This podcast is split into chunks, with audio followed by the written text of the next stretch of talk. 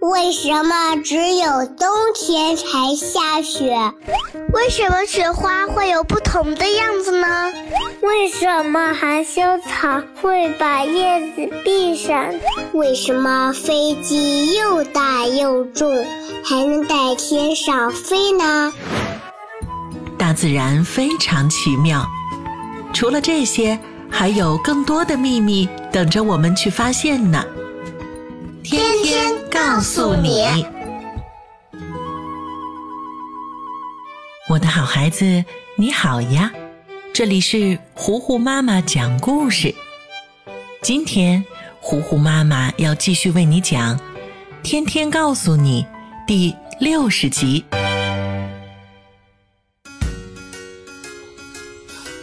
昨天晚上，队长叔叔找到厨师大叔。说他上次做的凉拌小野菜，又新鲜又美味，大家都说好吃，上次都没吃够呢。厨师大叔特别喜欢别人夸他厨艺好，豪爽的拍着胸脯说：“ 这有什么难呀？上次做的少，是怕你们第一次吃不爱吃呢。呃，既然这样，大家都喜欢的话。”我明天就再做一次，这次绝对管够。于是今天，厨师大叔就又挎着篮子，想找天天和芝芝一起再次出去挖野菜。可奇怪的是，今天无论厨师大叔怎么邀请，天天和芝芝都不愿意出门。无奈之下。厨师大叔只好自己一个人出去了，边往外走还边疑惑的嘟嘟囔囔：“嗯，这两个小家伙好奇怪，平时那么喜欢往外跑，今天却这么反常，究竟是怎么了呢？”厨师大叔出门了，但他的话却被糊糊博士听到了。这让他回想起今天早上发生的事情。今早，糊糊博士看着天气不错，就想叫天天和芝芝一起去小溪边，看看有没有这个运气，能带两个小朋友在除了动画片之外的地方，看到之前讲过的小蝌蚪。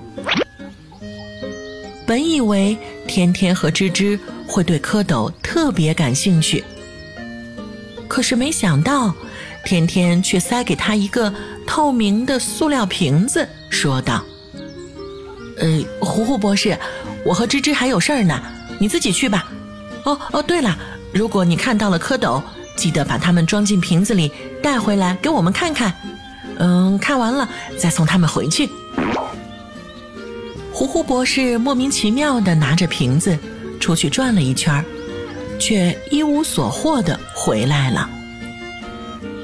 本以为是偶然，但刚才听到了厨师大叔的话，虎虎博士也开始好奇，究竟是什么吸引着活泼好动的天天和充满好奇心的芝芝留在家里，不愿意出门探索世界呢？为了搞清楚这个问题，糊糊博士来到天天和芝芝的房间。他敲敲门问道：“天天，芝芝，你们俩在房间里待了一天了，究竟在做什么呀？呃，可不可以告诉博士我呀？你们放心，我保证不告诉你爸爸他们。”过了很久。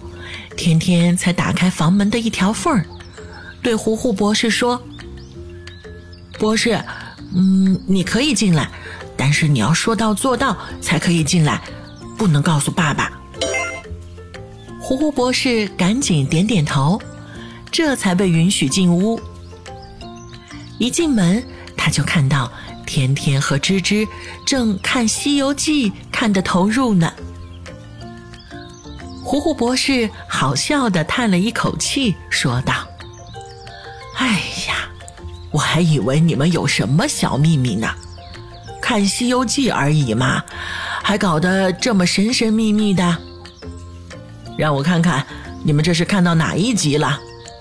哦吼，哦，白眼魔君呐，呃，这是七个蜘蛛精的师兄，对不对呀？吱吱特别激动的回答：“是呀，是呀，博士，这个妖怪特别厉害呢，他肚子上也长了好多好多的眼睛，一定是《西游记》里眼睛最多的妖怪了。”听吱吱这么说，糊糊博士忽然有了一个联想，他说：“哎，如果昆虫界里的蜻蜓也能够成精。”他恐怕不比白眼魔君差呢，因为它可是眼睛最多的昆虫，而且视觉极为灵敏。蜻蜓的眼睛又大又鼓，占据着头的绝大部分。它有三个单眼，复眼大概由两万八千多只小眼组成。可以在不用转动头部的情况下，向上、向下、向前，甚至还可以向后看。不仅如此，呃，他们的眼睛还能测出速度呢。这一点你们肯定没想到吧？当物体在蜻蜓的复眼前移动的时候，每一个小眼依次产生反应。经过脑内加工，就能够确定出目标物体的运动速度。有了这个本领，再加上既可突然回转，又可直入云霄，有时还能后退飞行，这样强大的飞行本领，蜻蜓可就成为了昆虫界里的捕虫高手。蜻蜓一般都是在池塘或者河边飞行来捕获食物。不过，呃，这家伙有的时候有点好坏不分。它除了吃飞虫、蚊子、苍蝇这些对人有害的昆虫之外，偶尔还会吃呃蝴蝶呀、蛾子呀、蜜蜂啊这样的益虫呢。天天和吱吱听了糊糊博士的话，已经在脑子里面开始想象蝴蝶精和白眼魔君大战的场景了。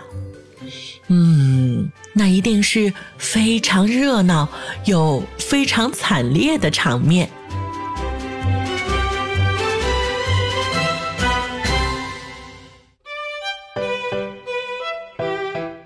天天告诉你。第六十集，眼睛最多的昆虫，今天就为你讲到这儿啦，我的好孩子，我是最会讲故事的糊糊妈妈。如果你喜欢我，欢迎你来微信上找我做好朋友。你可以在微信公众号搜索“糊糊妈妈”，也可以在微信的主页面右上角点击加号。搜索“我爱糊糊妈妈”这六个字的拼音，就可以找到我啦。糊糊妈妈期待着能在生活当中跟你成为特别要好的朋友。那今天就到这儿吧，更多的自然科学知识，我们明天继续探索了。天天告诉你，下一集再见。